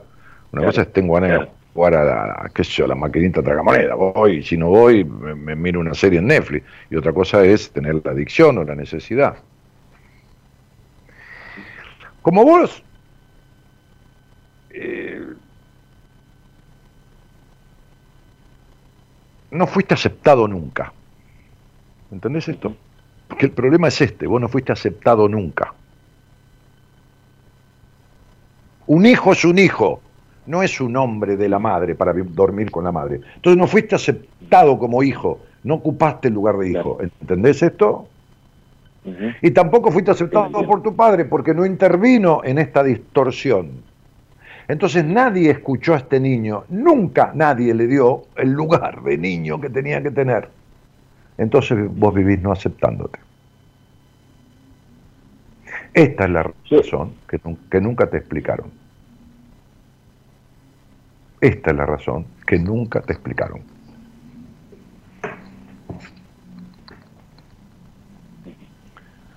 Entonces, primero este matrimonio con tu madre, este Edipo tremendo, hace que, bueno, varias cosas, consecuencias y todo lo demás, en la desconfianza de la mujer y todo más. Pero más abajo de eso hay una cuestión de muy baja confianza en vos, al agregado de esta cuestión edípica, de esto, de lo otro, se hace no soy lo suficiente. No soy lo suficiente. Como para que una mujer que fuera de mi gusto, de mi agrado, de esto y de lo otro, se fije en mí, me respete, me tenga en cuenta, me acompañe y de esto y lo otro. Hay una, hay una cuota de baja confianza en vos. Claro. Sí, sí, claro. Sí, sí, claro, claro, claro. Bueno, y eso es lo que hace que busques... O sea, obviamente que, obviamente que estoy laburando, pero sí, obvio, detrás de, todo eso, me parece que sí. claro, por supuesto, por supuesto. O por lo menos eso fue lo que aprendí, o lo que interpreté. Sí, claro. pero acordate que este lugar que vos buscás, o esta, o esta, o esta tipo de cuestiones, este, tienen que ver con, con una falta de aceptación tuya, porque el problema es que no fuiste aceptado. Es, muy loco, ¿no? Porque si, ¿cómo? Si te vivió con la madre, y la madre le cochinó y le lavaba la ropa y le hacía la comidita para que el nene volviera y todo. Todo divino, está bien, esa cosa de madre. ¿Cómo no fue? Y claro, no fue aceptado si no fue puesto en el lugar de hijo, fue puesto en el lugar de hombre. Claro, claro. Y, papá se fue y dijo, che, ahí te dejo esta mina para vos. Yo no la quiero más. sí, sí, sí. Sí, sí, mi vieja me, nunca, o sea, siempre me taparon mi viejo con cosas, me regaló. O sea, yo soy, sé que soy muy importante para mi viejo y para mi hija, como lo más importante. Pero claro, mi viejo eh, siempre dándome todos los gustos, quería esto, me daba, quería aquello, no le daba. Y, y papá una persona muy inteligente. Y mi vieja sí, muy infantil, muy infantil. Eh, y sí, nunca, nunca jamás me escuchó, o sea, siempre, eh, querés, guarda que hace frío, bueno, eso supongo que todas las madres dicen eso, pero... Porque la sobreprotección es anulada. Todo el tiempo ofreciendo, todo el tiempo ofreciendo, ofreciendo, ofreciendo, ofreciendo, ofreciendo. ¿Y qué pasa cuando ocurre eso? Que no sé qué carajo quiero. Pero ya lo sé, por supuesto. Porque el sobreprotegido, al no ser escuchado, porque le dan lo que el otro cree que necesita y no lo dejan desear. Entonces el músculo del deseo no le acciona, no se tonifica. Claro. Y, el sobreprotegido se siente un inútil, porque como todo le fue dado, claro. entonces tiene baja confianza en sí mismo y se siente un inútil. Tu papá es inteligente de intelecto, de inteligencia emocional no, de intelecto, será intelectualmente capaz, pero emocionalmente no. Claro. Bueno, tenés un laburito para hacer, qué sé yo, despacito y con saliva dice el refrán. Fíjate, porque esto trae dos cosas. La incertidumbre en la que vivís, no sabes quién son y lo que carajo querés, y un vacío existencial de puta madre, y tenés enojos guardados para repartir, ¿eh? Tenés enojos guardados para repartir, mucha ira ahí adentro. Pero bueno, ya irás haciendo un proceso que ojalá este, se haga en, tiempo y forma y de la manera que, que debe hacerse, y irás soltando, qué sé yo. Por ahora estás menos peor, ya es algo. Estar menos peor ya, es, eh, algo. perdón que te interrumpa. Eh, yo le hablé le escribí a Marita porque quiero tener una, una entrevista con vos. Eh, y no sé. esperando respuesta. Después de esta charla, no sé si, si te hace falta una entrevista conmigo. Lo que creo que te hace falta es, ¿cuánto hace que estás en terapia? ¿Tres años? ¿Cuatro? Sí, eh, sí más o menos cuatro. Y sí. Y lo que te hace falta es este un proceso de terapia. Y no conmigo, porque yo no, no, no, no me dedico a esto. Y no creo que te haga falta una entrevista conmigo. Me parece que te hace falta un cambiar de caballo ahora en la mitad del río, ¿no? este, agarrar esta conversación y ponerla en manos de otro terapeuta. Este, ¿Estás con un hombre? Sí. Ah. Eh, mirá, pará, pará, Dani. Estoy, eh, hace, por eso te, lo aclaro para que se entienda. Yo estaba muy mal, muy mal. Por eso lo que hemos yo, ya te, yo, ya, te escuché Pareciera que no. Muy mal. Yo, yo estoy teniendo, yo estoy teniendo eh, eh, terapia con Pablo. También, pero por eso pero ¿qué tiene que, pero, ¿qué tiene que ver? para que se entienda, yo estaba muy mal. Pero déjame hablar un poco. Te dije que estabas menos peor. Y yo lo reconozco que estás menos peor. Pero también te iba a decir, estás con un hombre porque necesitas una mujer. Porque vos, el primer vínculo de tu vida es una mujer y vos seguís teniendo a tu madre de mujer, no la sustituís. Necesitas una mujer que sea todo lo contrario de tu madre. Va, no todo lo contrario, nadie habla de que este, tire a los hijos por la ventana, pero todo lo contrario en, lo negativo. ¿Entendés? Una mujer que, que, vivió, que, de esto, que disfruta de la vida, que,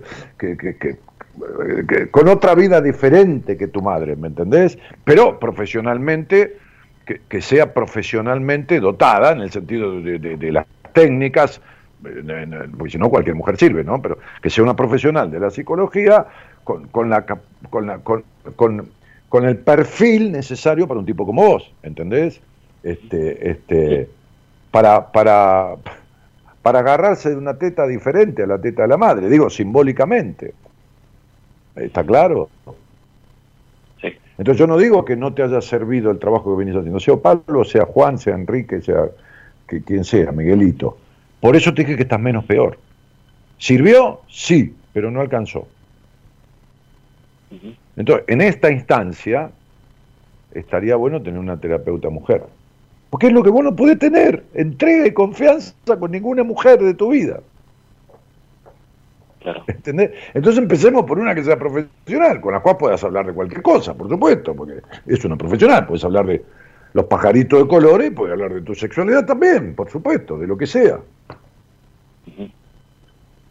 Pero una mujer. Por eso te pregunté, ¿estás con un tipo? Sí, no importa quién sea, no importa que es un tipo. Bueno, te dije que estás menos peor, pero no alcanza. Porque tu, tu gran problema es romper esta cuestión edípica con tu madre, que es la mujer de tu vida. Y como el vínculo más importante de la vida, el más importante de la vida, es el vínculo con el terapeuta, porque es el único que se puede hablar de todo, importante en ese sentido, vos podés tener que poder hablar de todo con una mujer, cosa que no ha sucedido nunca en toda tu existencia. Y bueno, está claro. Entonces no creo que precises una entrevista conmigo. Agarras esto y se lo pones en el, en, el, oído, en, la escucha de una profesional. Después me buscas en Instagram, me preguntás si te puedo sugerir a alguien de mi equipo. Estoy pensando en dos mujeres de las, de las ocho que hay en el equipo. Este, este, solo dos. podrías, vos, podrías, me podrías recomendar, eh, si te parece, eh, a alguien alguien o, o, o, es te estoy diciendo que me busques en Instagram que estoy pensando si me pedís en dos mujeres te lo estaba diciendo mi cielo dos de mi equipo de las ocho mujeres o siete mujeres que hay este dos solo te pueden servir te pueden servir entiendo que pueden cumplir eh, este, rol. Las otras no, no, no porque no porque no son para vos. Por ahí son las mejores del mundo para otro, pero no para vos. ¿Entendés? Ok. Listo. Fíjate, tranquilo, escuchaste esta conversación enterita, solito, desgrabala, guardatela, porque, porque si yo te mando a alguien le vas a llevar esta conversación. Si vos querés a alguien de mi equipo, le vas a llevar esta conversación. Con eso es suficiente, no necesitamos otra cosa. No necesitas una entrevista conmigo. Ok. Así que no gastes la plata en eso. Por el momento, yo diría que no hace falta. Te mando un abrazo grande. Abrazo enorme, Dani. Chao, querido. Chao, chao.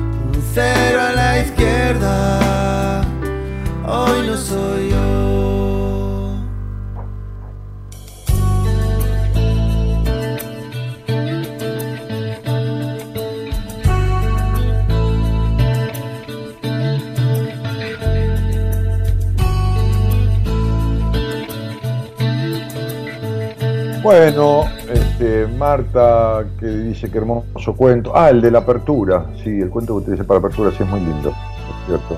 Este, es un cuento que yo no, no, no, grabé, ¿eh? no, no, no, no, fue, no formo parte de las, de las historias grabadas en los diferentes CD que hoy están todos en Instagram, esos cuentos. En, perdón, en Spotify.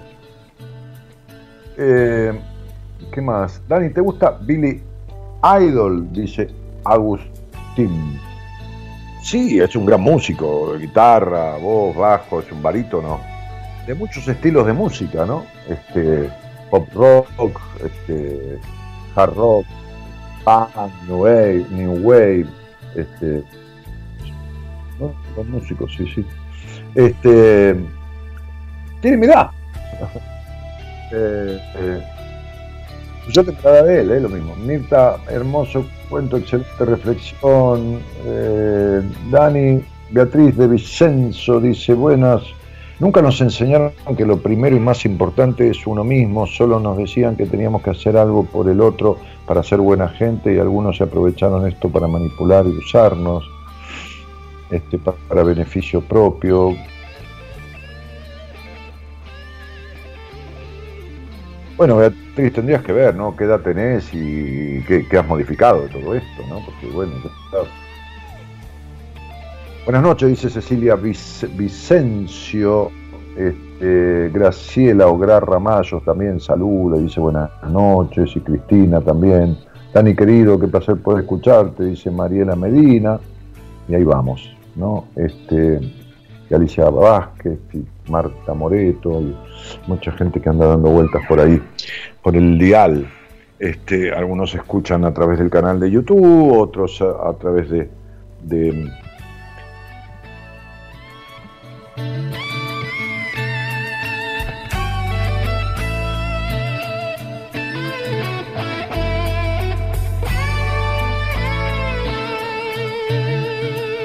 otros a través del canal de la radio, otros del canal de YouTube de la radio, otros a través del aparato de radio de M1220 y de todas este, las, aplicaciones que hay para escuchar radios hoy en día a través de, internet. Este, otros escuchan diferido porque están en otros países. Este, y bueno, nada.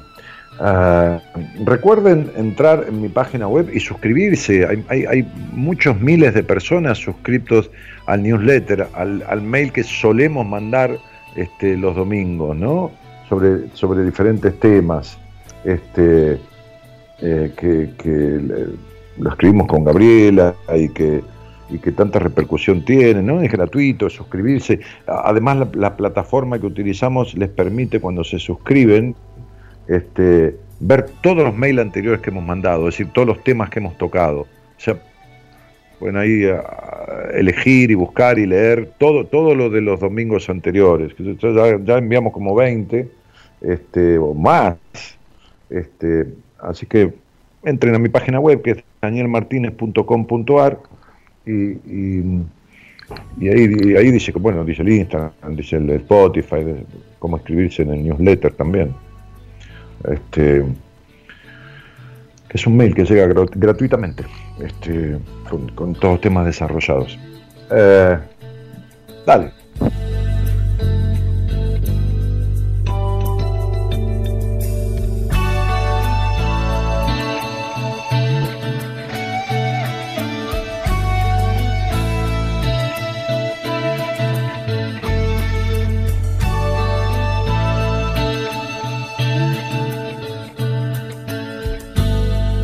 Bueno, entonces este, dice Estela, buenas noches Dani, buenas noches a todos, Dios nos colme de sabiduría siempre.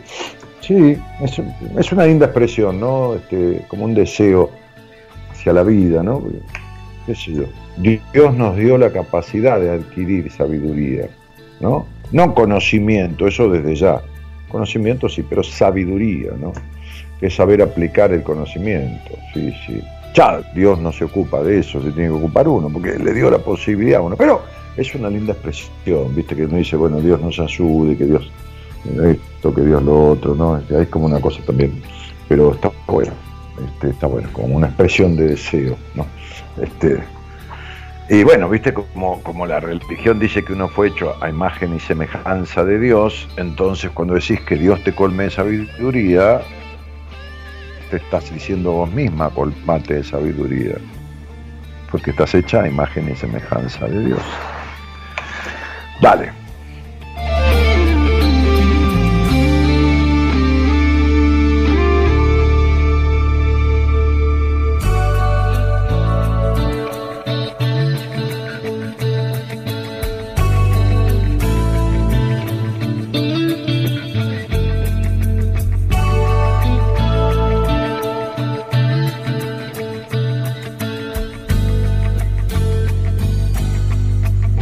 Bueno, y Alex decía, me gustaría, me gustaría salir al aire, saludo desde Munro.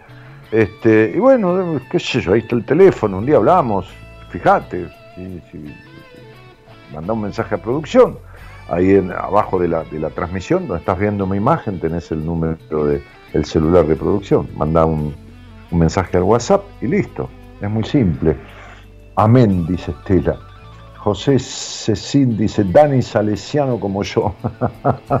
sí, me, crié con los salesianos. Varios años estudié en colegio salesiano. bueno, este... Y tenemos tiempo para un llamado. Si alguien quiere hablar conmigo y hacerme alguna pregunta de algo que yo le pueda contestar, por supuesto, ¿no? Que, unos minutitos quedan, podemos aprovecharlos. Después te vas a arrepentir, vas a poner un tema musical, Gerardo este, después te vas a arrepentir, vas a decir, pero ¿por qué no llamé? ¿Por qué no me animé? ¿Por qué esto? ¿Por qué lo otro? ¿Por qué siempre doy vuelta? ¿Por qué me dejo para, por qué me dejo de lado? Esta, mala costumbre, como decíamos hoy en la apertura, esta mala costumbre de dejarse de lado, dejarse de lado. Mala costumbre. Había un tema de Santana, creo que había un, había un tema de Santana que se llamaba Malas Costumbres, Gerardo. A ver, eh, googlea, eh, buscalo ahí en la, discoteca. Hay un tema de Santana que se llama Malas Costumbres, o yo estoy loco. Pero estoy hablando de. Pero, pero me vino lo que es la cabeza, ¿no? La capacidad que tiene de memoria, digo, no, no, la capacidad que tengo yo, digo, de memoria, ¿no? Este. Y Beatriz dice, una vez charlamos por Radio del Plata y me dijiste que era rígida y jodida, nunca lo olvidé. ¿Y será así o me equivoqué? Si es así y seguís siéndolo y te hace bien, bueno, que, se la, que te aguanten los demás. Ahora, si esta rigidez la venís pagando con tus vínculos, con el cuerpo y con todo eso que dijiste, se aprovechan de vos, si sos jodida y sos rígida, mamita querida, entonces, lo que deben ser los que se aprovecharon de vos, este, feroces leones de la vida, para vencerte a vos. Bueno, hay un tema de... Ahí me suscribí, Dani, dice Cristina. Ah, bueno, bárbaro, Cristina, está copado porque porque nos juntamos y, desarrollamos todo un tema, ¿viste? Hablamos sobre esto, sobre lo otro, un tema puntual y, todo y te llega el mail automáticamente ¿eh? los domingos, casi siempre, no te digo exactamente, pero solemos enviarlo, ¿viste? Este, bueno, decime si sí o si no, si me equivoco, che. Así me hicieron, Dani. No, Beatriz, eso no es ninguna disculpa. No, no, no, olvídate, no, no. No, esta cosa de justificarse, echarle la culpa a los demás, teniendo edad para decidir sobre la vida de uno, no sirve para nada. No, no. No me digas si me hicieron, no. No. Cuando dejes de echarle la culpa a esto, a lo otro, a lo de acá, a lo de allá, a los que te hicieron, a los que te deshicieron, a los que no, a los que sí, y asumas la verdadera responsabilidad de tu vida, entonces vas a crecer. Mientras tanto, ¿sabes quién echa la culpa a los demás? Los chicos. Yo cuando explico las implicaciones que uno tiene de la infancia, cómo pudo afectar, es para explicarle y que entienda, no para echarle culpa a la madre ni al padre. ¿no? ¿Qué, qué culpa? Hablo con gente mayor de edad, ya la responsabilidad es propia. Si hablas con un chico de 11 años, bueno, puedes decirle al padre, che, o a la madre. Un día le dije un padre y una madre que me trajeron un chico de 11 años porque el chico tenía problemas alimenticios. Sáquenlo de la cama, por Dios. Porque cuando estuve hablando una hora con el chico, terminó diciéndome que hasta que cumplió 11 años, tenía 11 años y 3 meses, durmió entre medio de los padres. Entre medio. Y entonces los trastornos que lo ocasionan. Este, pero bueno. ¿Hay un tema o no hay un tema que se llame como yo te pregunté, Gerardo? ¿Me lo contestaste eso? Espera, espera, porque estoy con, con, No, no hay. No hay un tema de Santana que se llame malas costumbres. Bueno, discúlpame.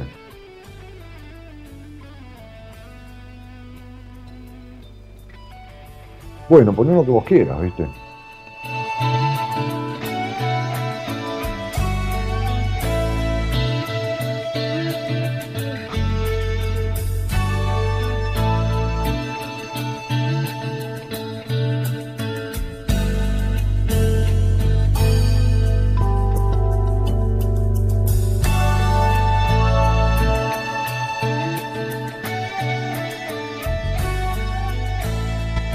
Ah, no, no, es de, Feliciano el tema mala costumbre, no es de Santana, es José Feliciano, nada que ver, le re, pero lejísimo. Bueno, poné un temita y, escuchamos un, algún tema que vos elijas y, después nos vamos. ¿Qué te parece? ¿O no? ¿Qué tengo que hacer? ¿Qué hago? Ah, llamado. Hola, buenas noches. Estoy, estoy medio, estoy desorientado. Sí, sí, ¿quién habla por ahí? Bueno, Hola. eh, ¿Estás ahí, Diego? sí, estoy acá. Bueno, perfecto. ¿Cómo te va? Bueno, yo soy Diego, Diego David. Sí, sí. Quería, quería ¿De, quería de dónde eh, sos? preguntar, eh, ¿De dónde sos? guiarme. Soy corriente. ¿Y, y- y vivís en Corrientes ahora mismo? Sí, vivo, vivo, vivo en ¿Y con, corriente. qué- y con- y con quién vivís, Diego? Y ahora estoy viviendo con mi mamá, Ah, mira. ¿Por qué te mi separaste? hermana, mis dos sobrinos. Eh, no tengo lugar. Eh, dejé, dejé mi casa. Eh, me- después me fui con otra mujer.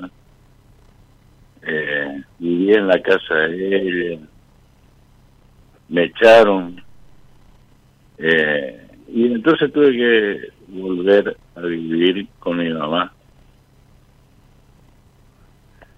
Y, ¿Y fue... Y cuando decís que dejaste tu casa, ¿por qué dejaste tu casa? ¿Qué casa? ¿Tu casa que tenías con tu mujer y tus hijos?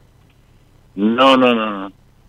No. No, no, no. Eh, dejé mi casa porque yo siempre dije que vivir fuera y hacer tu vida eh, sería bueno. Pero bueno, no, no, no fue lo que yo quise. Me, eh, me salió todo mal. Eh, siempre intenté salir adelante para fortalecer lo que era mi familia, pero no, eh, no se dio. ¿Pero qué era tu familia? ¿Cuál- cuál- a, qué, a qué familia te referís? Y bueno, eh, la persona con la que yo tenía que convivir, que era mi señora, Por eso. y después vino mi hijo.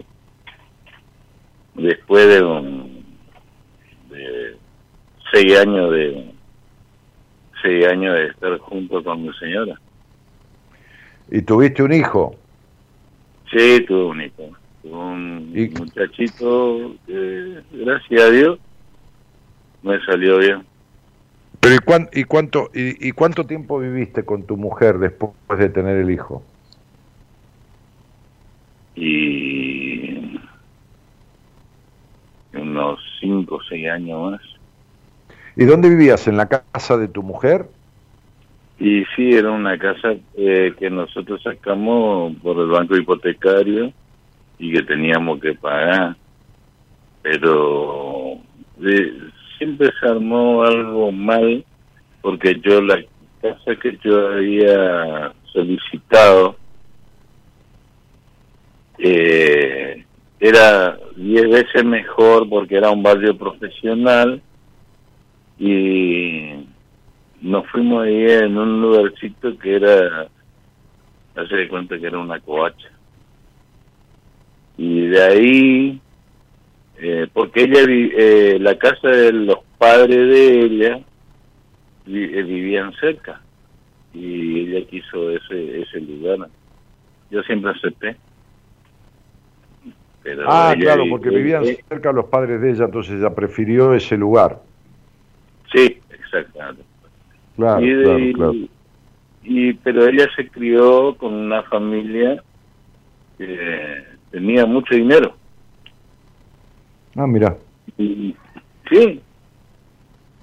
Eh, todo fue cuarteado porque no no no no no se daban las cosas a veces yo era un empleado judicial en ese momento y tenía yo había venido al sur con una buena moneda o sea tenía mucho para para para repartir digamos pero no se me dio y se se quedó ahí ¿Pero qué no se te dio? ¿Repartir? ¿Repartir qué no se te dio? No se me dio la vida que yo quería ¿Pero qué vida querías, querido? Este, yo quería algo algo más algo más familiar algo más eh, a ver cómo te puedo explicar algo que yo que uno siempre desea estar bien mi vieja venía los domingos yo cocinaba como siempre eh, siempre cociné porque me gustó me gusta mucho la cocina soy una persona muy muy de querer cocinar muy muy de querer eh, eh, tener tener mis cosas tener pero, una pero ¿qué pasó? ¿Tu mujer, ¿Tu mujer no te acompañaba en eso? ¿Qué pasó? ¿No era una mujer no nunca me acompañó nunca me ¿Eh? acompañó nunca me acompañó porque ¿Y para ella qué te quedaste con ella si nunca te acompañó? ¿Para qué estuviste 11 años? Y es eh, lo que yo no entendí yo capaz le quería demasiado Le querías demasiado, pero ¿qué querías? Lo que no te servía, lo que vos, de la lista que vos querías de una mujer, esta no tenía ninguna de las cosas que vos querías y te quedabas con ella. y, y capaz y quería conseguir algo que no iba a poder conseguir nunca también Cosa Ah, que a veces como, como si fuera un capricho. imposible. Como, co- como si fuera un capricho. Y conseguir lo imposible es lo que yo siempre traté de lograr. Conseguir lo imposible, pero si vos estás diciendo lo mismo, si vos decís conseguir lo imposible, vos mismo estás diciendo una utopía. Lo imposible no existe. Si es imposible Sí, para sí. vos, no lo vas a conseguir nunca. Sí. ¿Y qué querías conseguir? ¿Qué era lo imposible? ¿Que tu mujer cambiara? Quería- ¿Qué era lo imposible? Quería cambiar, quería quería tener otro otra forma de vida, quería tener una... Ah, No, ah, pero eso lo tenías como- que haber hecho con otra mujer, no con esa. ¿Viste? Sí, formé Claro. otra familia. Claro, dice, bueno, yo voy a... ¿A dónde vas? Al Chaco. ¿A qué vas al Chaco? A buscar santiagueños. No, podés pues, encontrar, podés encontrar No, algún pues, santiagueño en el Chaco, pero no mucho. Pero, ¿Por qué no vas a Santiago? No, no, yo quiero que haya santiagueños en el Chaco. Y en Santiago, chaqueños. Quiero cambiar, que todos los chaqueños se hagan santiagueños y que todos los santiagueños se hagan... Y no, hermano, tenés que ir a, para buscar santiagueños tenés que ir a Santiago. Entonces sería, las personas se quedan con otras para esperar o querer cambiarlas. Y esa es la segunda manera de joderse la vida, porque el otro va a cambiar o se va a modificar o se va a transformar el día que quiera, no porque quiera uno. Y traté de, cambiarme yo solo para ver si yo era el que estaba No, mal. pero cambiarse uno no es resignarse. Es decir, si a mí me gusta mucho viajar, poneme, estamos poniendo un ejemplo, y a mi mujer no le gusta, y yo viviría viajando y mi mujer no, no tengo que cambiar yo para que me deje de gustar viajar. Tengo que cambiar de compañera porque esta no me sirve para, para, para unir los criterios y, y- tener los mismos objetivos. Y no estoy hablando de mi caso, no, no, no, no, no es que me pase eso con mi mujer. Pero, pero digo, yo no tengo por qué cambiar a la resignación. Es decir, si, si hay algo que para mí es un baluarte fundamental en la pareja y no lo tengo de la mujer con la que estoy, o la mujer con que está con un hombre y no lo tiene, ¿para qué se queda? Dice, bueno, bueno, me resigno. No, la vida no es para resignarse, porque es una sola. No es que uno dice, bueno, me gasto esta vida y me resigno para quedarme con esta mujer. En la próxima vida, la que me toca ahora que va a empezar en el 2054, esa me la voy a dedicar. No, tenés una sola. Y vos ya tenés sesenta y pico de años, ¿no? Eh, No, 58. 59, 58, 50. ¿Ya estás No, jubilado? 58. Voy a cumplir 59 el 14 de diciembre. Por eso, ¿ya estás jubilado? No, que nunca trabajé, ¿Cómo teóricamente. nunca trabajaste si me dijiste que estabas en el Poder Judicial y que viniste con buena Sí, plata bueno, del pero sur? eso fue, fueron momentos, tiempo. Ah, ¿y quién te mantuvo siempre? ¿Tu mujer con la plata de la familia o tu mamá? Y la plata de la familia, la plata de mi mujer. Claro, por eso te quedaste. Ahora ya se entiende, porque estabas acomodado, ¿viste? Pero uno está acomodado, pero no cómodo. claro, tu mujer era... eh, se invirtieron los roles. Sí. ¿Y, y, y, y vos qué tenés? ¿Una hermana mujer? Sí, una hermana mujer. ¿Y el único varón El- sos vos? El, eh, bueno, quedé yo solo porque mi hermano murió. Pero tu hermano era mi hermano mayor. falleció y esa era la cabeza de la familia. Tu hermano era la cabeza de la familia. Sí, era un- como una cabeza de la familia. Porque tu padre no estuvo. Nunca, Claro. nunca. ¿Y tu hermano era el más preferido de tu mamá o lo fuiste vos? Mm, y creo que fui yo. Sí, claro, por supuesto.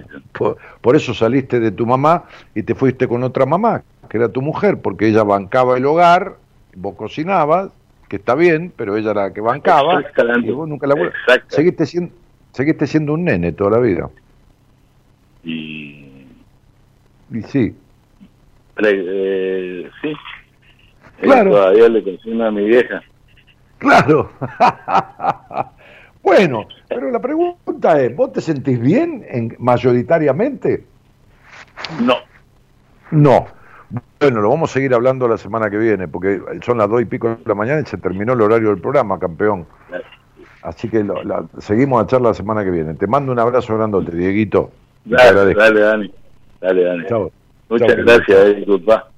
No, por favor, que disculpa, al contrario, disculpa vos. Chao, chao.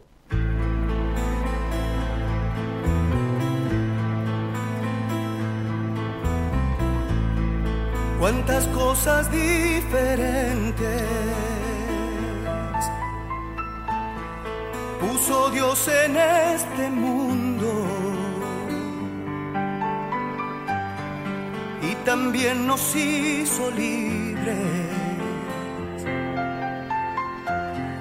de elegir y hallar el rumbo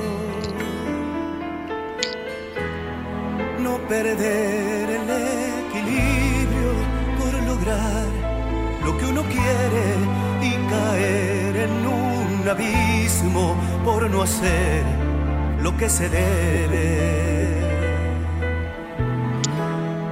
Y la prueba más difícil que se enfrenta en el camino es sin duda la batalla que se da con uno mismo y aparece el egoísmo con su afán de dar pelea y se suma la mentira para desatar la guerra.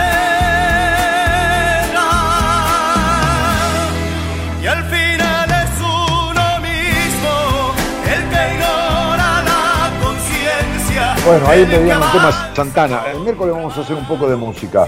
Este, y también pedían un tema que no lo conozco, me parece, ¿eh? del Pelado Cordera, a ver cómo era, espera un poco, la la la la la la, emociones de Cordera, podrá ser, dice Melina Márquez Silva. Melina es la, la oyente, no sé si ella, que me recomendó la canción que abre la Semana de Buenas Compañías.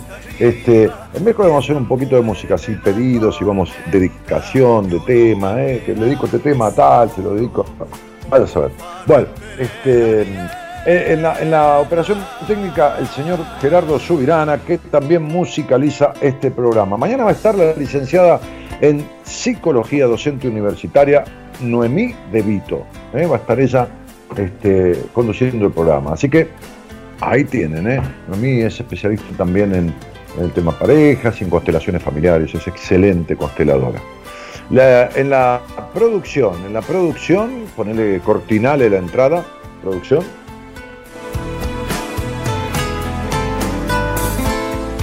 Y la prueba más difícil La señorita Eloísa Noralipo,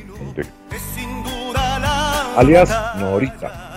Que se da con uno mismo y aparece el egoísmo. No te vayas ahí, dice, no te vayas, Daniel. Y, pero que me, me, bajan la palanca, me cortan el programa. Mi nombre es Daniel Jorge Martínez, el programa Buenas Compañías, 29 años y algunos días al aire ya. Un cariño grandote a todos. Mañana Noemí De Vito del equipo de profesionales. El miércoles yo vuelvo. Vamos a hacer un poquito de música, vamos a jugar un poquitito. Chao, hasta el miércoles. Gracias por estar.